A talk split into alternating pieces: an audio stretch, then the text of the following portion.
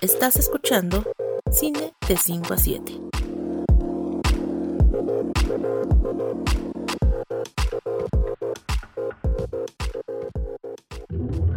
¿Alguna vez te has preguntado cómo sería tu vida si hubieses elegido una profesión diferente o vivir en un país distinto?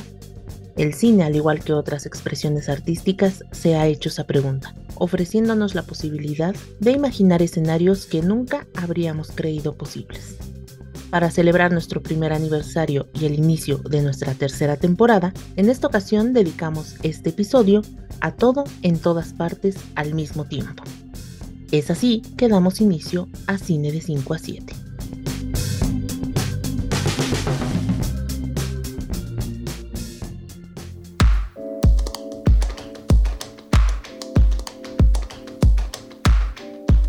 Hola a todos, bienvenidos a Cine de 5 a 7. Yo soy Saraí Rosas y saludo a Monse López Lugo. ¿Cómo estás, Monse? Muy bien, muy contenta de regresar. Y regresamos porque este es el inicio de nuestra tercera temporada y estamos muy emocionadas porque hemos preparado muchas sorpresas para los próximos episodios. No les vamos a anunciar todavía nada para que estén muy pendientes, sobre todo en nuestras redes sociales, que básicamente es Twitter, en arroba cine de 5 a 7. Ahí les estaremos contando todas las novedades de los próximos episodios y de los invitados que vamos a tener. Y para iniciar esta tercera temporada, elegimos una película que creo que va a dar mucho de qué hablar especialmente por las opiniones que vamos a compartirles a ustedes y que creo de que no van a ser muy populares con toda la gente. oh, no. Porque mm, definitivamente tengo mucho que decir sobre esta película y creo que no todo va a ser bueno. Esperanza de que fueras nuestra salvadora ahí. Eso no pasó. Yo, hice una lista de cosas que me gustaron y cosas que no me gustaron.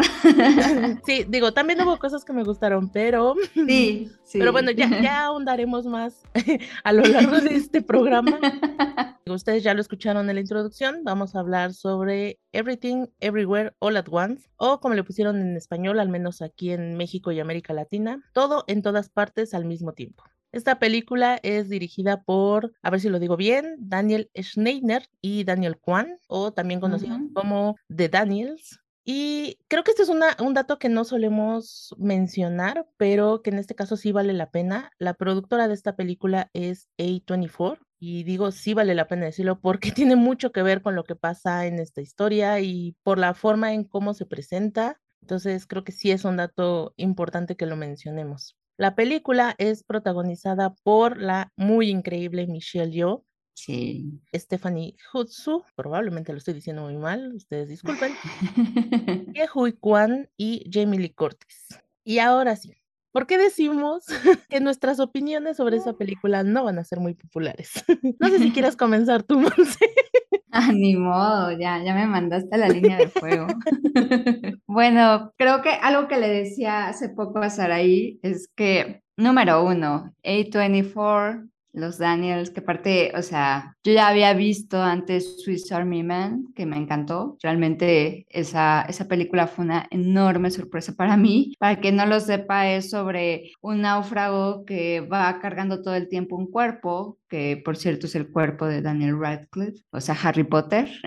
es un cadáver que todo el tiempo habla, pero al mismo tiempo tiene erecciones, se masturba, eh, tiene como este gases, es, muy escatológico, ¿no? Y dices, ¿qué estoy viendo? ¿Qué es esta locura que estoy viendo, Dios mío? Y tiene una revelación esto, que dices, oh, por Dios, tiene todo el sentido. O sea, yo dije, es que esto no hay manera que tenga sentido y cuando ves, tiene absolutamente todo el sentido que esté cargando ese cuerpo con todo esto, porque es un, eh, tiene, tiene muchos significantes, ¿no? Entonces, cuando veo este bellísimo póster, que creo que todo mundo conoce este póster tan hermoso. Si bien es muy bello, ¿no?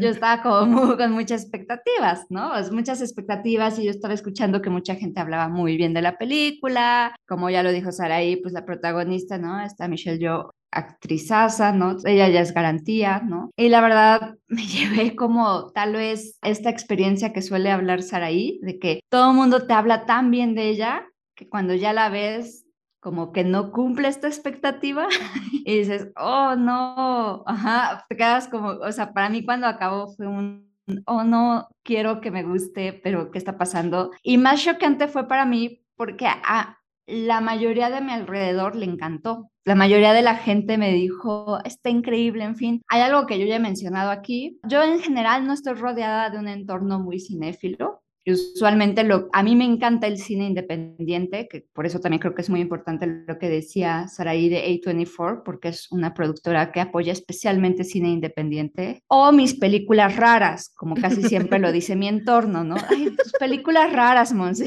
¿no? O sea, como Swiss Army Man, ¿no? La mayoría es como, ay, tus películas raras. Y muchos se me acercaron y me dijeron, ya la vi, y te va a gustar, ¿no? Porque es de tus películas raras, ¿no? Una de tus películas raras me gustó, ¿no? Y para mí era como muy complicado decirles, sí, no me, o sea, sí, pero... Mm". o sea, sin romperte el corazón. Porque fue un exitazo en taquilla. O sea, yo no lo puedo creer, me da mucho gusto. O sea, siempre cualquier independiente que le vaya bien, a mí me da mucho, mucho, mucho gusto. Porque, mira, o sea, podrá no haber conectado, pero es propone. y cualquier cosa que proponga yo, adelante. No es, aquí no tiene que haber en cartelera lo que a Monse le guste. Pero mientras sean propuestas, adelante, ¿no? Aplaudo y perfecto. Pero sí me costó mucho trabajo conectar. Creo que nada más ya para no extenderme y también que escuchemos la opinión de Saraí. Creo que una de las cosas que más me costó, bueno, creo que lo voy a resumir en dos cosas aunque en realidad creo que va más allá, pero una de ellas es precisamente lo que está en su título, que es precisamente el tiempo, ¿no? o sea, el tiempo en la película fue algo que me costó mucho trabajo, mucho, mucho trabajo. Entiendo que esto mismo hizo que muchos dijeran que no se aburrieron porque lleva un ritmo muy acelerado, pero para mí era muy difícil digerir cada escena, era como, iba muy rápido, me sentía como con déficit de atención, así de, o sea, sabía que había pasado algo, pero yo así de, como que necesito, como que ya me di cuenta tal vez por qué ciertas películas lentas yo no tengo ningún problema, porque tal vez yo necesito como un poquito sentirlas un poco más, percibirlas, pensarlas, digerirlas, ¿no? Hay películas que me choquean tanto que incluso tengo que dejar, pase una semana para emitir una opinión.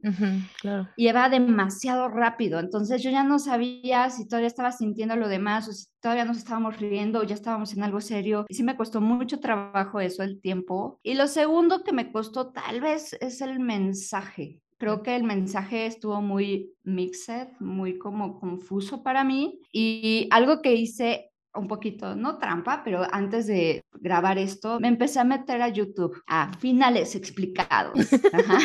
Luis Adrede, no porque no crean que yo suelo visitar ese tipo de videos. Y digo que los visite muy bien, ¿no? Pero este, la verdad es que yo prefiero que cada quien pues, no se hace su opinión. Pero de verdad es que dije, quiero escuchar a los demás. Y entonces me metí y vi como cinco videos de final explicado de Everything Everywhere All at Once. Es una masterpiece. Te voy a explicar el final. Y notaba que no, coincidían del todo y que al final de cuentas como que quedaba un tanto vago, sí, o sea, sí hay, pero como que yo misma decía, creo que no me, no me queda tan aterrizado como con otros que sí dije, ah, sí, claro, por aquí va la cosa, ¿no? O, no, no digo que tenga que ser súper claro, ¿me entienden? Pero sí sé que, que, me quiere hacer pensar la película o cuestionarme o preguntarme. Por, a mí una película que me deja más preguntas que respuestas me encanta. Pero aquí más bien no fue que me quedara con más preguntas, más bien me quedé así de, ¿le entendí?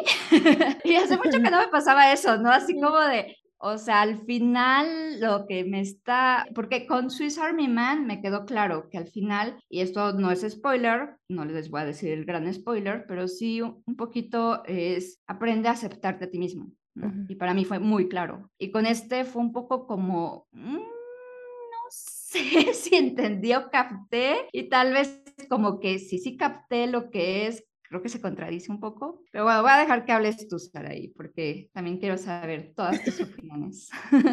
Pues miren, yo, contrario a Monse, apenas la vi. O sea, la película ya tiene meses que se estrenó y yo la vi apenas ayer, o sea, antes de grabar esto. Y creo que yo pasé como por diferentes fases, porque esto es algo que ya hemos contado, ¿no? En el podcast. Cuando veo que una película empieza a tener como mucha tensión o este amor desbordado, sí trato de alejarme un poco justo para poder ver como el panorama más amplio y tener una opinión pues más personal y no tanto influenciada por como este amor, ¿no?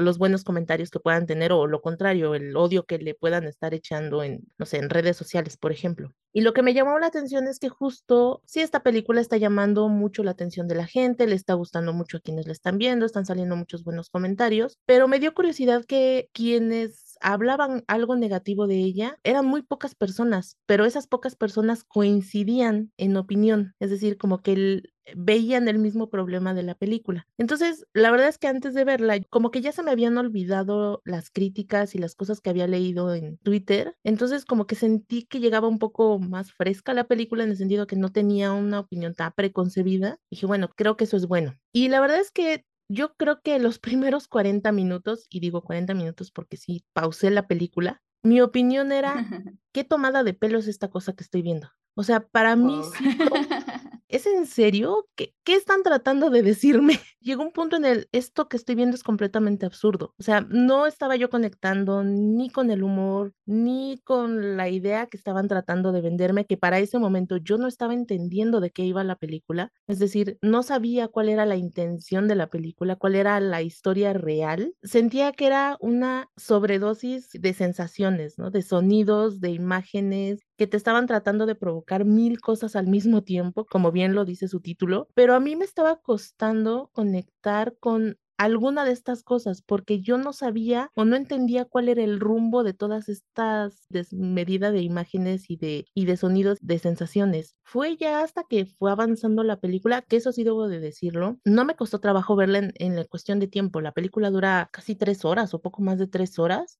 no recuerdo exactamente cuánto tiempo así es, eso es lo que dura la película, a ver si encuentro, 140 minutos.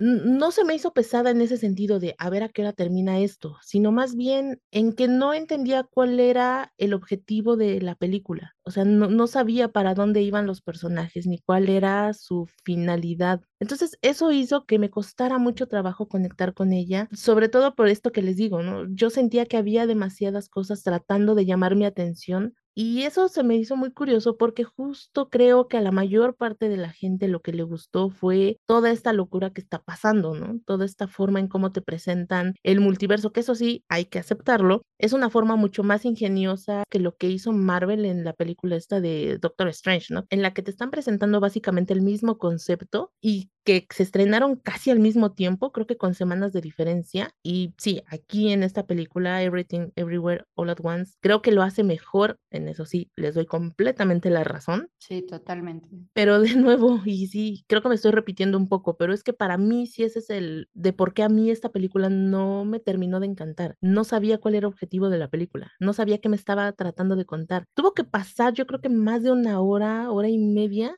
para yo decir, ah, ok, de esto se trata, esta es una historia de esta familia. Y que ahí creo que, digo, no sé lo que, si sea esto lo que tú decías sobre el mensaje que se contradice un poco, pero a mí por momentos me daba la sensación de, ok, esta historia es sobre esta mujer tratando de entender su vida y de aceptar las decisiones que tomó y reencaminar su, su existencia, ¿no? Por decirlo de alguna forma. Pero por otros momentos era, no, la historia es sobre esta familia que está tratando de salvar su matrimonio. Y después era, mm. no, es esta madre que está tratando de tener una buena relación con su hija. No, es que es todo al mismo tiempo. Y es, no, o sea, ¿Cuál de estas tres cosas es la más importante? Porque creo que le da tanta importancia a las tres cosas que terminan sin ser importantes ninguna de ellas. No sé, a mí al menos esa fue la sensación que me dio. Y al final que mucha gente estaba, pues sí, como alabando y diciendo que habían conectado muchísimo, que les parecía increíble, la verdad es que fue para mí como,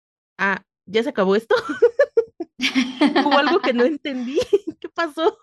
No sé, la verdad es que sí fue toda una experiencia muy extraña con esta película, porque les digo, no, no hubo un momento en el que yo realmente sintiera que lo que estaba pasando con esta familia, con esta mujer, que realmente me importara, porque eran tantas cosas las que estaban pasando que no sabía a qué ponerle atención. Y creo que ahí ese es uno de los problemas para mí que tiene la película. Hay tantos elementos que están tratando de llamar tu atención que no sabes cuál es el que de verdad es importante. Y se los pongo con un ejemplo muy, muy sencillo. Hay muchas secuencias en las que te están diciendo que este personaje de Evelyn, lo que está haciendo las versiones de los diferentes universos de esta mujer, que son estas escenas que se van superponiendo todas, que las vas viendo, ¿no? Así como cortes muy rápidos, pero de pronto hay uno en el que ella está sintiendo o haciendo algo que es extremadamente sensible y es como que, que quieren que tú te sientas conmovido con lo que estás viendo, pero corte A, estás viendo una estupidez.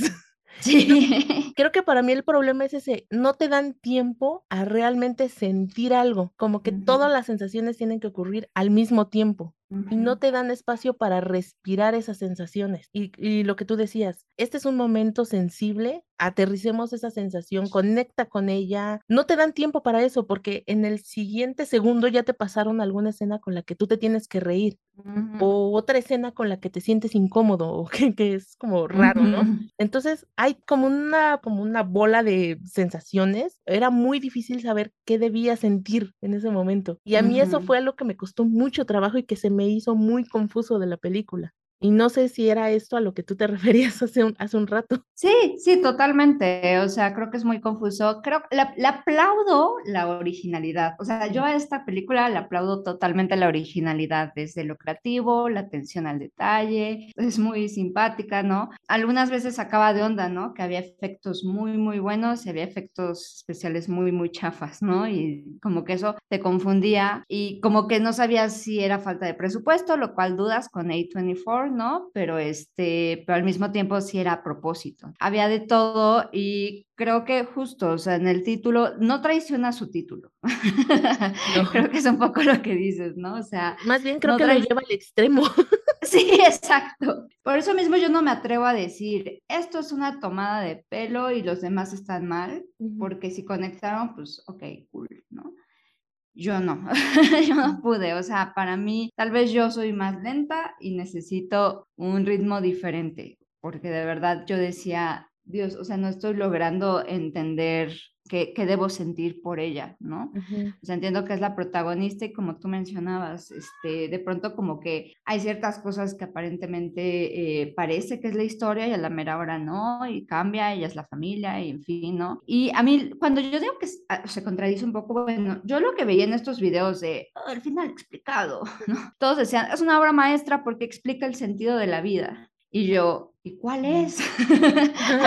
así de, ah, caray, esta película ya respondió el sentido de la vida, así de, ¿y cuál es? ¿No? Y ninguno lo contestaba al final, siento yo, de estos videos de youtubers. O uno que otro decía, pues la empatía, pues las relaciones, ¿no? La familia, ¿no? Decían, ese es el sentido de la vida, ¿no? Y yo dije, ok, ya valió quien no tiene familia, ¿no? este, lo que me pareció un poco y me generó mucho conflicto, y por eso digo que a veces se me hizo contradictoria, es, o sea, esto no es opinión mía, pero básicamente la personalidad de cada uno de nosotros está hecha de nuestro temperamento y de nuestro carácter. El temperamento es con lo que nacemos y nuestro carácter lo vamos desarrollando basado en las experiencias que vamos teniendo alrededor de nuestra vida depende, si yo hubiera nacido en Chile, si yo hubiera nacido en China, si yo hubiera nacido en Australia, o no voy a cambiarle mucho, pero o sea, si hubiera nacido en una familia judía o súper cristiana, eh, tal vez más extremista, yo, yo sería diferente, ¿me entienden? Y son nuestras experiencias. Y de hecho, o sea, hablando del tiempo, ya en este tipo de película, porque me parece muy importante el tema del tiempo, yo, Monse, no soy la misma de secundaria, ¿no? O sea, sí, la de secundaria era Monse y la Monse de ahorita, de más de 30, también es Monse, pero es otra Monse, tiene elementos parecidos. Para mí era muy confuso que de pronto hubiera como estas relaciones con personas de otras dimensiones, como si fuera la misma persona que la, que la de tu dimensión. Cuando es una persona que seguramente tuvo otro tipo de experiencias, otro tipo de vida, otro tipo de situaciones, en donde lo que me están diciendo es, esta mujer, todo lo que me señalan es que ya no ama a su marido, que no lo respeta su esposo, que no existe un interés hacia él. Y de pronto le empieza a crecer el sentimiento cuando lo ve como más galán, millonario, etcétera, pero no es su esposo, es un esposo de otra dimensión, ¿me entienden? Y luego se empieza a relacionar con su hija, que está molesta porque no la aceptan desde otras dimensiones, como si fuera su misma hija. Entonces ahí como que me parece que se contradice un poco porque se pone muy científico, ¿no? La cosa con este bagel de Howard Bale, etc etcétera, ¿no? Que se burla un poco de, que es un bagel, pero él decía que en cierta forma los hoyos negros son como un bagel o algo así pero como que dije, es que no tiene un sentido porque, pues al final este esposo que va viajando por los universos no es su esposo, no es su esposo esposo, o sea, su esposo de su universo, ¿no? Y de pronto dice, ya me reenamoré de él y yo, pero, pero no es esa la versión que tú tienes, exactamente, es tu otro esposo, o sea, el otro, el otro tuvo otras experiencias, otra vida, otro, no es tu esposo. Y eso es un poquito lo que me conflictó de la moraleja final. Siento que motiva mucho el cambio, ¿no? Como la solución es cambiar, ¿no? Porque ella ya vivió varios universos y entonces ella ya cambió, ok, yo sí lo entiendo, ok, ya tienes otras experiencias, pero un poquito, o sea, a mí lo que me generaba un poco es esta cosa de chicos, chicas, chiques, todo mundo, si tus papás no aceptan tu identidad sexual, move on, o sea, sigue adelante, ¿me entiendes? No detengas tu universo y tu vida tratando de que tus padres te entiendan. Y yo sé que es doloroso y lo digo muy fácil y lleva un proceso enorme, pero sí, sigue adelante, ¿no? Porque de pronto esto motiva voy a mover las cosas, o sea, para que mi mis padres ya me acepten y no sé qué, y en fin, entiendo que sí es muy importante, ¿no? Pero creo que de pronto este speech incluso se me hizo un tanto Hollywood, ¿no? De el padre tiene que cambiar y empezar a aceptar a, su, a sus hijos. Hay veces que no ocurre eso, ¿no? Ay, es que tu esposo de quien te enamoraste cuando eras chavita y querías salirte de tu casa, porque aparte lo ponen así como, ella se fue con él porque ella se le urgía irse de su casa, ¿no? Pues ya, o sea, no, no, no te reenamoras en un minuto, ¿me entienden? Y ya sé que visitó mil universos, pero visitó también mil versiones de su esposo. Y la verdad es que el que con el que se queda es el que menos respeta de sus versiones de su esposo, ¿no? Y luego como el manejo que le dan al divorcio, como de, porque yo decía, bueno, el esposo ya está teniendo amor propio de, oye, ¿sabes qué? Ya me voy a divorciar y no, no, no, es que dicen que si sacas los papeles de divorcio, eso rescata tu matrimonio. A mí como psicóloga eso me ofendió. o sea, dije, no funciona así, o sea, no, no, o sea, eso falso, gente, jamás, por favor, no piensen eso, o sea, eso, es una tontería. eso me suena como a, tengamos un hijo para salvar nuestra relación. Ajá, exactamente, no, es que no, no me quiero divorciar de ti, pero si sacamos los papeles, eso nos va a ayudar. What? O sea, no, no, no funciona así. Vayan a terapia de pareja, vean, reenamórense y reenamorarse no es unas batallas finales, que eso también me costó trabajo, que creo que tú lo mencionas, ahí a veces yo no sabía cuál era la batalla final, porque yo decía, todas tenían como cierta, como eh, grandiosidad. Ajá, exactamente, que yo decía, este es el speech final y de pronto, no, hay algo más, ¿no? Y otra vez, y, o sea, le decía a Saraí que a mí me, no me ayudó no haberla visto en cine, la verdad. Porque de pronto yo decía, o sea, ya va a acabar, y le paraba y decía, falta media hora, o sea, esto todavía no acaba, ¿no? o sea, todavía va a pasar algo, y no sentí que realmente fuera algo que moviera mucho, ¿no? Entonces, creo que de pronto, o sea, no pasa nada si de pronto la señora no ama ya a su esposo. Ajá. Y no pasa nada, bueno, sí pasa, pero eh, vaya, o sea, de que una hija no puede tener su vida solo porque su madre, su madre no la, no la acepta, ¿me entiendes? O sea, tiene que aprender a, claro, o sea, porque al final a mí no me parece del todo mala madre, porque sí le dice cosas horribles y creo que como latinas nos identificamos ¿no? con él. Ya baja de peso, ponte derecha, busca novio, etcétera, ¿no? que siempre he sentido que las asiáticas y las latinas ahí tienen. Tienen mucho en común. Sí, exactamente.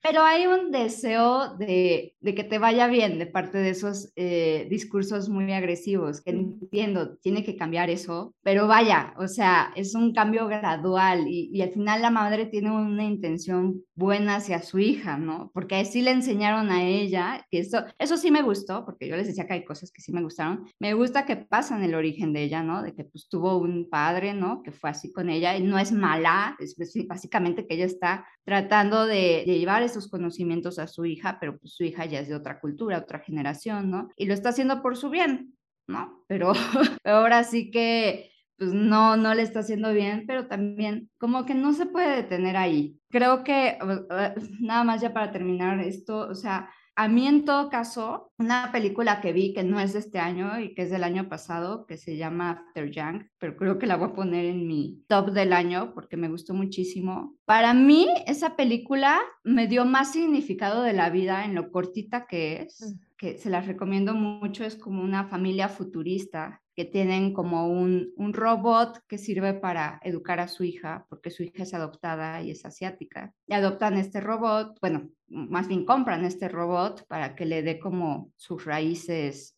educación en sus raíces este, asiáticas, ¿no? Entonces, este robot se, se descompone y la familia como que tiene que tirarlo, pero pues se dan cuenta que se encariñaron, ¿no? O sea, y como es el duelo de esta familia, pero hay una parte muy linda donde precisamente hablan acerca de, oye, ¿y qué, qué piensas que hay después de la muerte, no? Y el robot dice, creo que nada. Y dice, pero no, no, hay, no hay problema, porque tal vez la ausencia hace que valga la pena la presencia. Oh. Eso para mí tuvo una...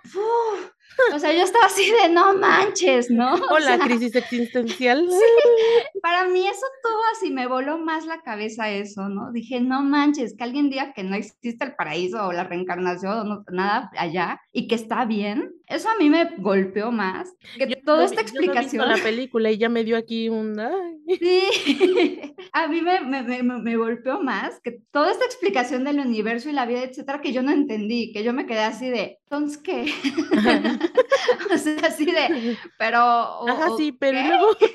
Ajá, así de, otros, el otro universo sí estaba mejor o no estaba mejor, o debo cambiar hacia ese o ya me conformo, ¿no? Creo que al final un poquito la película es ligeramente conformista. Sí, pero tal vez no, pero yo la sentí así, o sea, como confórmate con tu vida y disfrútala, ¿no? Y como que dije, bueno, ok. Y con este pensamiento tan profundo que acaba de dejar Monse, vamos a hacer una pequeña pausa y ahora regresamos.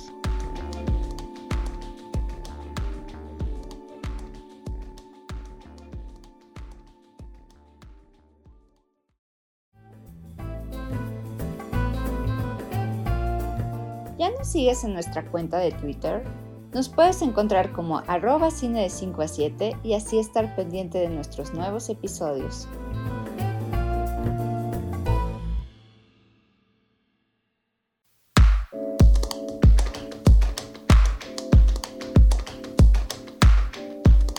Estamos de vuelta y un poco para dar continuidad a esto que decía Monse, esta idea de la conformidad, creo que sí también a mí me pesó un poco esto porque justo me daba la impresión de que en todos los universos esta mujer debía tener esta vida donde ella era feliz con su familia.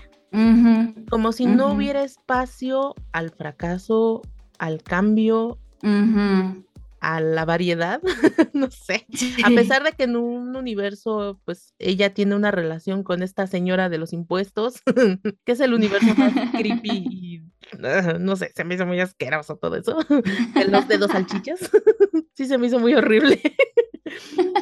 Pero, Pero, qué bárbaras, actúan súper bien las dos. Emily Cortes está muy increíble. Creo que para mí es, ese es otro de los problemas, que no hay esta posibilidad de, de aceptar que las cosas terminan y que está bien y que puedes comenzar de nuevo.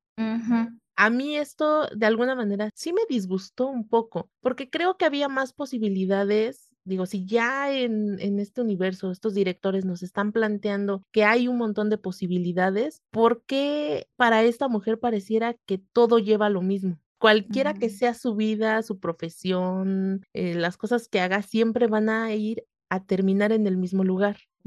Eso no se me hace muy multiversal, que digamos. sí me molestó un poco esto, que no hubiera por lo menos un universo, y, esto es una cosa que me hubiera gustado que ocurriera en la historia principal, en la que ella dijera, pues sí, la verdad es que esta relación ya no está funcionando, yo no te respeto, tú necesitas algo que yo no puedo dar, pues entonces cada quien por su lado. Creo que también eso es sano, explorar esos términos, ¿no? Como cierres de relaciones o de que en la vida real hay cosas que no funcionan y que simplemente se van a terminar. ¿Por qué a veces a Hollywood, con todo y que esto sea una producción de A24, sigue siendo Hollywood, ¿por qué le cuesta mucho trabajo aceptar cuando las cosas se deben de terminar? Hubiera sido un mensaje creo que todavía más poderoso. Y como bien tú dices, al contrario, más bien termina convirtiéndose en un mensaje conformista de tu vida está bien, aprende a aceptar lo que tienes. Que a lo mejor es un mensaje que puede funcionar para algunas personas y que creo que ahí está el problema, que se puede malinterpretar con el valora lo que tienes, no es lo mismo a confórmate con lo que tienes.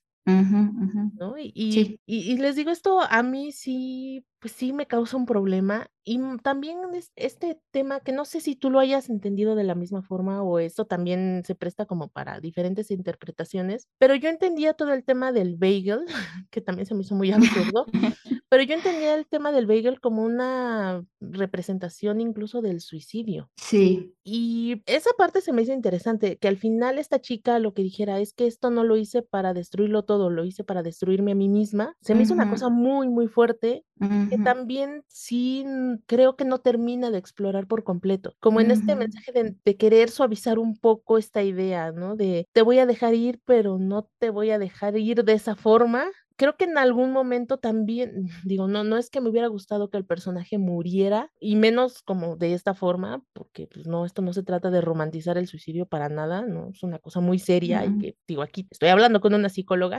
que sabe lo importante que es hablar sobre el suicidio y el, tratarse y el buscar ayuda y, apoyar a las personas que están como en una situación así, pero creo que sí me hubiera gustado que encontraran la manera en la que dijeran, necesito alejarme de ti, pero sin necesidad de llegar a este extremo, en el que a lo mejor lo más saludable para la hija sea alejarse y está bien. Que su solución o su forma de, de, encontrar como su camino y de, pues a lo mejor, pues sí, no, no es llegar al, el personaje se suicida, ¿no? O muere, no, sino a veces lo saludable es alejarte de las personas que te están haciendo mal y también está bien. Y pareciera que esta es otra cosa que a Hollywood no termina de gustarle y no termina de, le tienen un valor demasiado romántico y demasiado exagerado a la familia. Y Monse me lo podrá decir, pero a veces la familia también te hace daño. Sí, recuerdo que en tus favoritas del año pusiste la de Violet, ¿no? Se llama así. Y creo que Violet eh, también aborda esto de no a fuerzas tienes que llevarte bien con tu familia,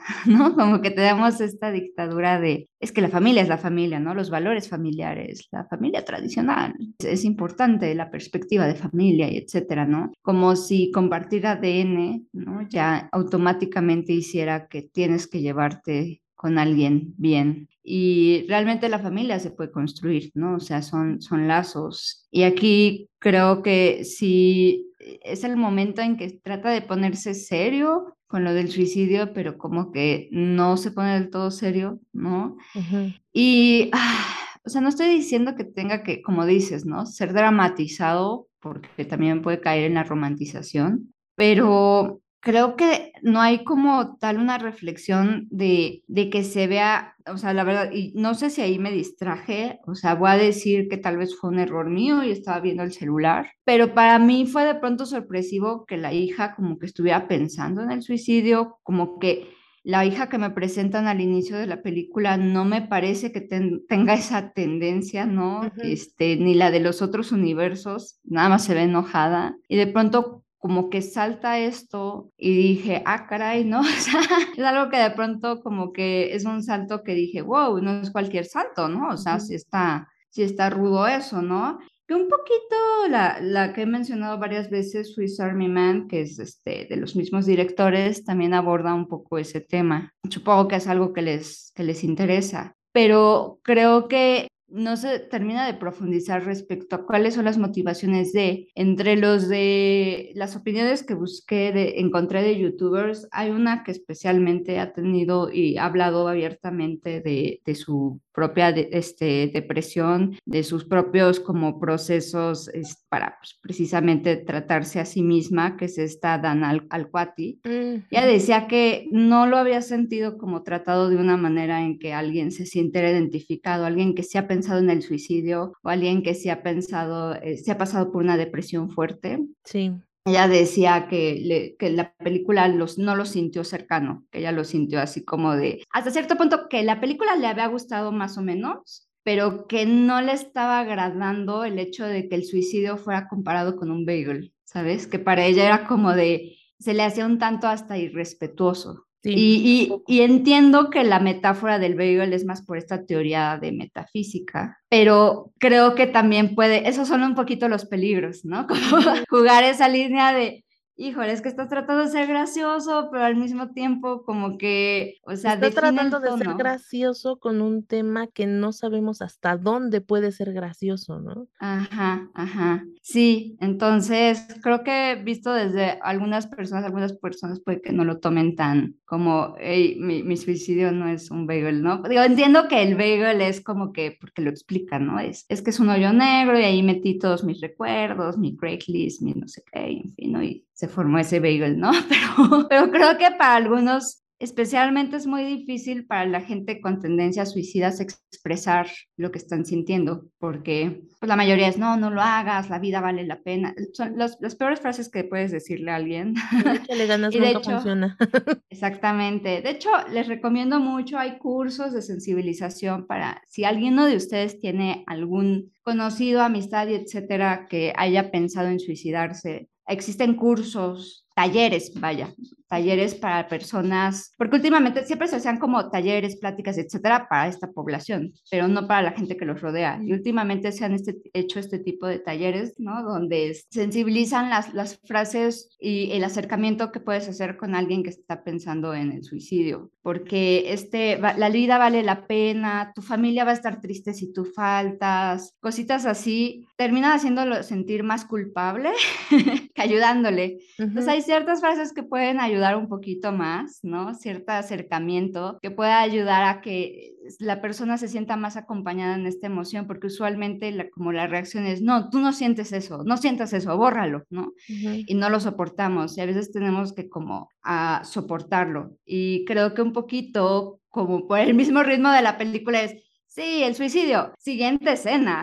O sea, ¿qué, es lo que yo decía un poco? O sea, no, no hay este tiempo para dejar respirar estas emociones. Y sobre todo en un tema como este, que creo que sí ayudaría incluso a sensibilizar el que lleva a una persona a llegar a esta decisión, siquiera, o sea, ni siquiera a cometer un acto suicida, sino solo a pensarlo. Creo que no lo hace justamente porque termina dejándose llevar la película por la siguiente escena, por provocarte sorpresa con otra cosa, ¿no? Y esta como sobredosis de sensaciones es lo que para mí termina haciéndole daño, porque al final la película de lo que se trata es de esto, ¿no? De una familia tratando de reconectar. Y esto no es algo raro que se hagan este tipo de películas en las que hay un escenario como muy fantasioso o como película de acción. Digo, hay un ejemplo que, digo, Monse poniendo ejemplos muy, muy acá, muy sesudos y yo el que voy a ponerles, pero si han visto esta película de San Andreas donde sale la roca, donde esto de película de, ah, sí, claro. megaterremotos, o sea, la película no se trata de los terremotos, se trata de una familia tratando de reconciliarse y de volver a conectarse entre ellos. Cuando veía esta película Everything Everywhere All at Once, recordé mucho a un amigo con el que justo vi esta película de San Andreas, porque me decía, qué chistoso que tengan que utilizar una película de acción para que en realidad lo que se trata esto es una terapia de familia, ¿no? Una terapia de pareja. Claro. Sí, Y, es verdad, o sea, si lo piensan, muchas de estas películas de acción, de desastres, ¿no? Películas como muy de tratar de, de emocionarte y de que pasan muchas cosas, Sí, cierto. En el fondo, siempre hay una familia que está en problemas, que al final de la historia vuelven a conectar, o una pareja que había tenido muchas este, diferencias y al final vuelven a estar juntas. ¿No? Como que se reconcilian, porque los desastres naturales hacen que la gente vuelva a conectarse con el otro. Lo que no logra la terapia, sí lo logra un desastre natural. Sí, exacto, que es el miedo aparte, ¿no? Ajá, entonces creo que de nuevo esto no es, no es algo nuevo, no es que la película esté tratando de encontrar un hilo negro, lo hemos visto un montón de veces. El problema para mí es que justo son tantas las sensaciones que trata de provocarte que no terminas de conectar con este esta historia que en el fondo te están contando y de lo que realmente se trata la película. Porque lo que decía hace un rato, hay como muchas cosas pasando al mismo tiempo y que le están pidiendo al personaje principal que debe reconciliar su relación con su esposo, la relación con su papá, la relación con su hija y la relación con ella misma. ¿Cuál de estas cuatro es la más importante? ¿Cuál de estas cuatro cosas que tiene que atender es la que va a ayudar a que las otras funcionen? Para mí creo que hubiera sido mucho más rico el hecho de que le hubieran dado más importancia a reconciliarse con ella, porque eso inevitablemente le hubiera llevado con ella misma, ¿no? con las otras personas que son parte de su vida. Y no lo están haciendo. Al final, creo que le dan más importancia a la hija. Y ok, entiendo esa parte, pero si ya me planteaste que también debe de estar en paz con ella misma, yo no veo que eso esté pasando. Y me está quedando ese hueco en la historia. Sí, creo que su misma como ah, fortaleza es su propia debilidad de esta película, porque regresando de nuevo a Swiss Army Man, o sea, el, el, chavo está en una isla desierta porque pues, es un simbolismo de que él se siente solo, es un náufrago porque está solo, pero es, están tratando de hacernos sentir como él siente su mundo interno, ¿no? Estoy solo, no tengo amigos, no tengo a nadie. Y yo creo que aquí, por lo mismo del título, ¿no? Everything All at, Once significa caos, ¿no? Porque es caótica la película, ¿no? Y yo, yo entiendo que es una herramienta, o sea, que, que, trataban de hacer que yo supiera que el mundo interno de esta señora es un caos, ¿no? O sea, por eso la, la edición, la velocidad, eh, las escenas son un caos, ¿no? Por eso, es, porque ella está sintiendo todo, ¿no? Todo al mismo tiempo. ¿no? Este, ah, todo es como... Hay que hacer el drinking, el drinking game. ¿Cuántas veces dijimos el título de lo de la película en este programa? Sí, ¿eh? es que lo logra, ¿no? O sea, eso es muy logrado, ¿eh? Mira, o sea, por eso les digo, tiene sus aciertos y sus desaciertos. Creo que su propio acierto también es su desacierto, porque a mí ya me queda claro en esos 40 minutos que dijo Saraí que su vida de esta señora es un caos pero lo mantiene toda la película, o sea, lo mantiene las tres horas. O sea, ya al final trata de darle como esta tranquilidad, aparentemente, de ya no es caótico, ya todos son felices y la señora ahí con la, la nuera, ¿no? Y ahí como, ah, sí, ya todos somos felices, ¿no? Y le da un besito al esposo y etcétera.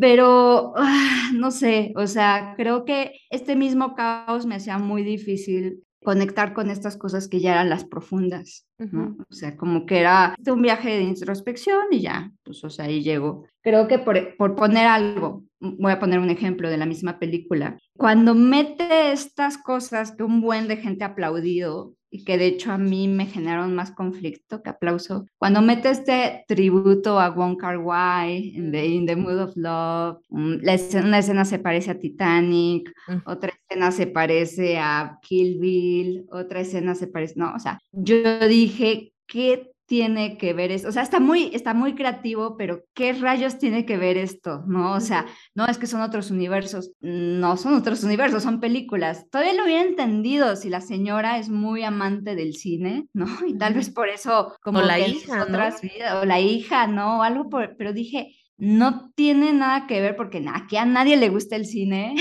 O no, o por lo menos no me lo dijeron. Ajá, exactamente. Y meten a Ratatouille, que dije, ok, está chistoso, pero sí, que te da risa. Sí, esa parte, son las partes que digo, ok, está muy chistoso, pero creo que a mí se me hizo sketch de Saturday Night Live, ¿sabes? Mm, o sea, si lo agarran esa escena, ¿no? Y la ponen como un sketch de Saturday Night Live, me hubiera dado risa. Pero aquí en esta película, yo me quedé, ok, está gracioso, está simpático, está original, lo de Odisea en el espacio, ¿no? De los changos con las... Pero, ¿qué tiene que ver, no? O sea, ok, me queda claro, hay otros universos que son como las películas famosas, ok, pero se repite y se repite y se repite, y a mí, más que hacerse una herramienta, se me hace que simplemente es un tributo al cine, que quisieron incluir forzadamente, así como de, miren cómo le estamos haciendo este tributo, y yo dije, es que no me está, o sea, si quitan esas escenas, que me daría tristeza porque están chistosas, no modifica la historia, o sea, no, y mira, hacen falta.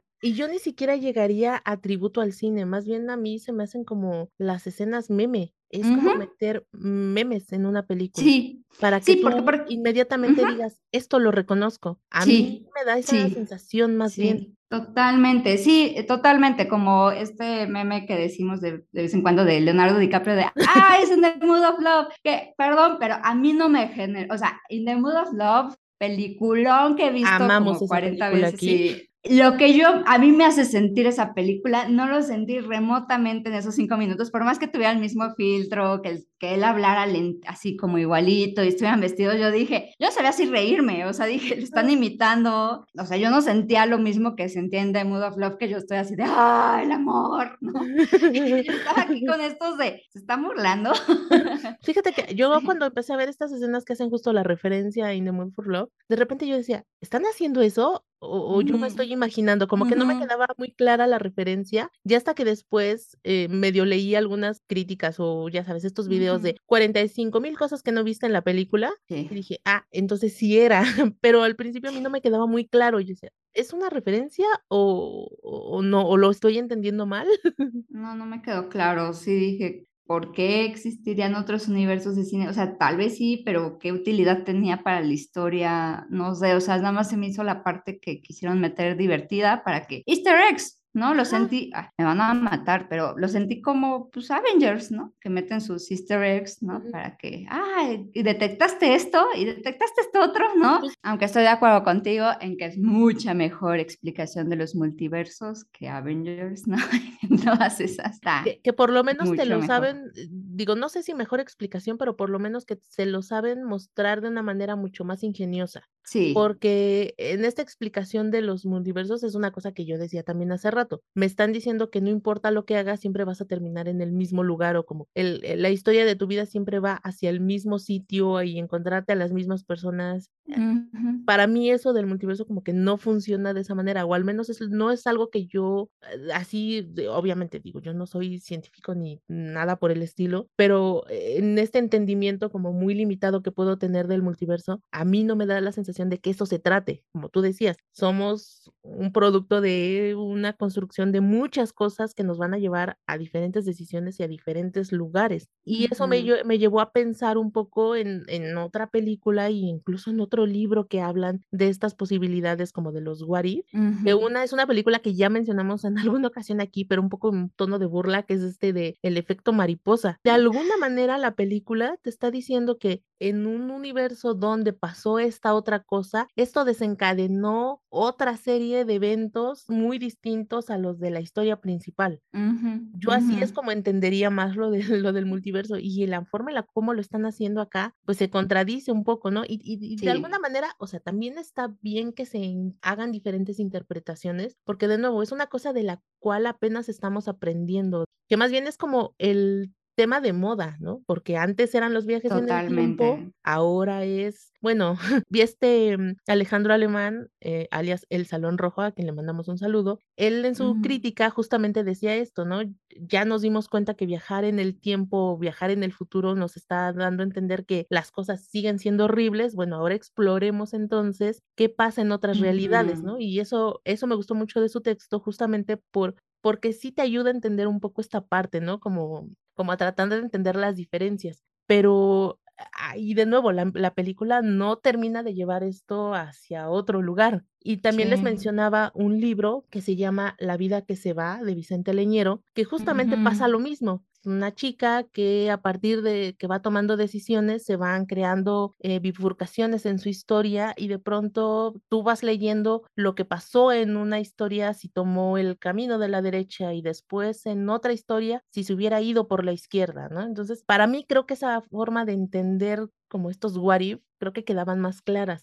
Creo que también es un síntoma de la pandemia, ¿no? O sea, mucho, ah, en consulta me toca cada rato, ¿qué tal si yo hubiera vivido mi graduación? ¿Qué tal que me perdí un pedazo de esto de mi vida? ¿Qué tal que sí me hubiera tocado seguir yendo a la oficina o al revés, ¿no? Y a pesar de que dije que tiene mucha atención al detalle, por ejemplo, no me quedó del todo claro por qué la protagonista haría, por ejemplo, una elevación de impuestos Mm. Eso, por ejemplo, como que no se explora y me parece algo como importante de su personalidad. Dije, ah, caray. no te plantean esta parte de esto ocurrió por descuidada o esto ocurrió porque creía que estaba haciendo bien. Sí, hay, hay, hay cosas que concuerdo contigo en que no, no terminan de plantearte o por lo menos no te dicen de dónde vienen. Y creo que esto va todavía más allá con la relación con la hija. A la hija realmente no la conocemos. O sea, lo que sabemos de ella es, es gay. Es todo lo que sabemos de ella. No sabemos más. Totalmente. Ah, no me logré encariñar del todo con ella. Y eso iba también conectado a lo que decías, ¿no? Este, ¿cómo logramos como entender el conflicto que hay entre ellas si solo estamos conociendo una parte? Sí, por eso a mí lo del suicidio me agarró de sorpresa. Dije, ah, ¿qué, qué? O sea, creo que esa es también una falla de la película. No nos explican motivaciones para que ella quiera suicidarse, porque lo único que conocemos de ella es que su mamá no acepta su identidad sexual. Entonces, por lo tanto, es como se quiere suicidar, probablemente porque su mamá no acepta su identidad sexual, porque es lo único que sabe de ella, ¿no? No sabemos si le hicieron bullying, si tiene problemas de autoestima, si... Porque hasta donde entendemos, o lo poco que vemos de ella, es que sus papás la quieren mucho. O sea, los recuerdos que vemos de ella es que la están esperando con cariño, es decir, es una hija esperada, la vemos jugando, la vemos divertirse con su familia. O sea, no nos dan algo que nos diga hay una relación fracturada de mucho antes o hay otras razones. Yo no veo eso. Sí, además es muy funcional ella, o sea, está estudiando, tiene una pareja, una pareja que la quiere mucho, o sea,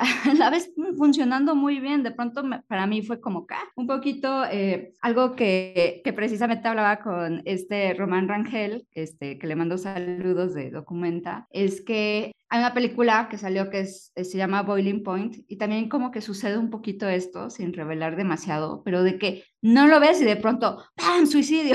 pero, y de verdad, él decía que parece final de Michelle Franco, yo decía que parecía final de La Rosa de Guadalupe. Ay, como de...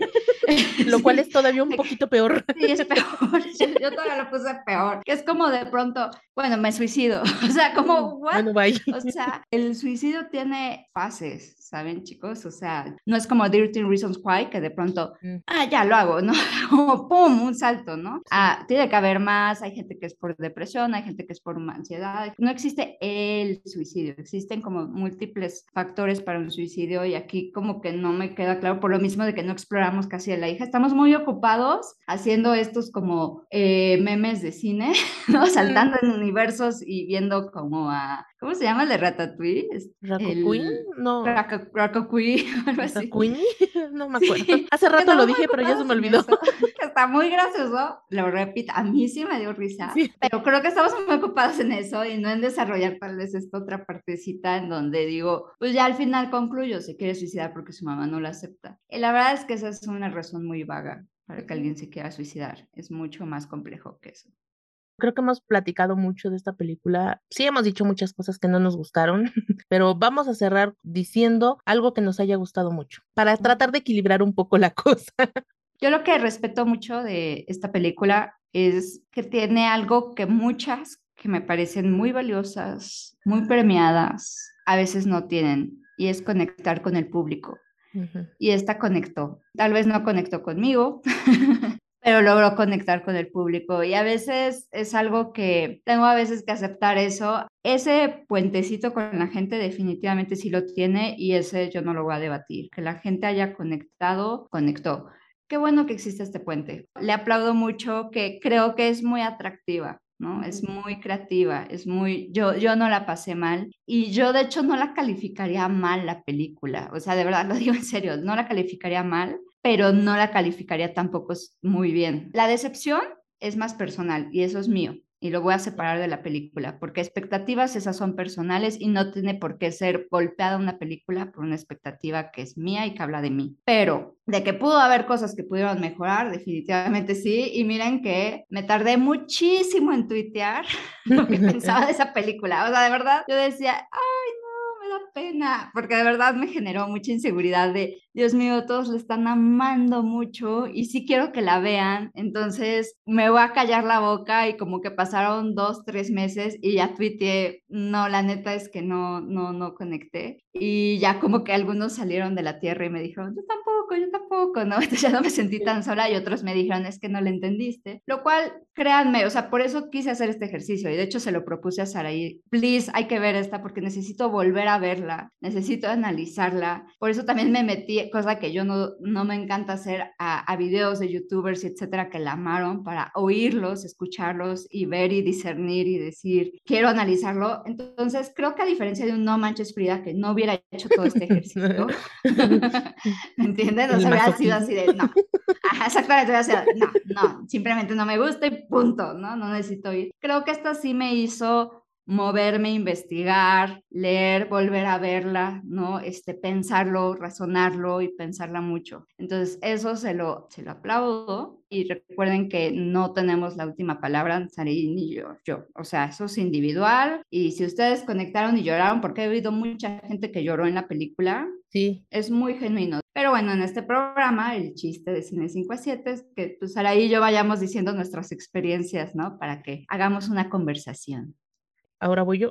si, si, bien al principio yo dije que la película me estaba provocando esta sensación de una tomada de pelo, sí mantengo esto, pero al principio, es decir, en los primeros minutos, porque creo que esto viene del no entender hacia dónde iba la película, que fue una cosa que a mí me costó trabajo. Esto no hace que yo le diga a la gente no la vea. Creo que esto es una cosa que hemos platicado ya en el podcast. Yo no soy nadie para decirle a alguien no veas esta película, ¿no? Creo que siempre hemos defendido el hecho de que tal vez eh, esta historia no fue para mí, pero probablemente va a conectar de una manera especial con alguien más. Y si conocen a alguien que creen que va a conectar y que le va a gustar mucho esta película, adelante, véanla, pero sobre todo platíquenla, que creo que eso es lo importante en este tipo de ejercicios. No solo verlo, sino intercambiar opiniones. Y que creo que eso es muy valioso y creo que esta película se presta muy bien para eso. Y a lo mejor explorar un poco más estos temas tan profundos que quiere contar. Y creo que eso está muy bien, porque eh, otra cosa que también aquí hemos defendido mucho, si una película como esta le permite a la gente entrar a otro tipo de cine que te está hablando de otros temas y que te está presentando las cosas de maneras distintas, adelante, eso siempre es bienvenido y siempre es aplaudido. Y yo celebro mucho que una película como esta haya llamado tanto la atención, porque eso va a hacer que volteen a ver a una productora como A24, que tiene un montón de historias de muchas cosas, que le ha dado voz a todo tipo de autores y eso está buenísimo. Entonces, si no conocen mucho de lo que produce esta compañía y quieren hacerlo, pues adelante. Creo que sí se van a encontrar cosas muy, muy buenas que pues también les van a provocar muchas cosas, ¿no? Y la parte que a mí me gustó más de esta película es lo ingeniosa que es, lo creativa que es. Creo que eso le puede dar la pauta como para hacer que otros directores se atrevan a a ser más ingeniosos, a ser más creativos, y eso también se aplaude, a no contar estas historias de las mismas formas. Me da curiosidad que puedan hacer estos directores. Creo que sí son personas a las que hay que tenerles mucha atención y sobre todo eso, ver qué más pueden ofrecer a, a esta experiencia del cine, ¿no? A qué otras historias pueden contar espero que no nos odien. Tal vez fue un inicio un poco, un poco violento.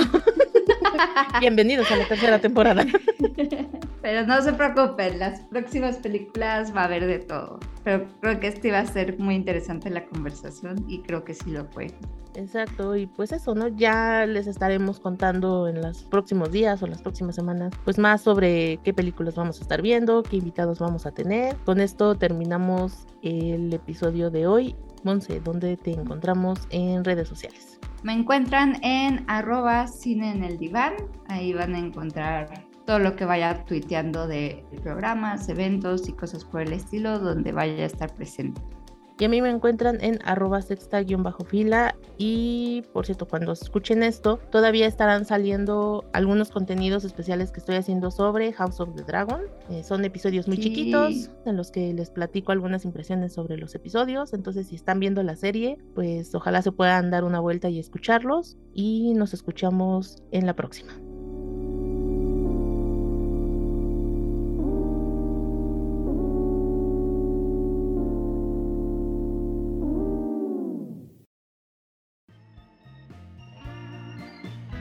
Gracias por escuchar Cine de 5 a 7. No olvides suscribirte a nuestro feed y calificar nuestro contenido. Eso nos ayudará a llegar a más gente.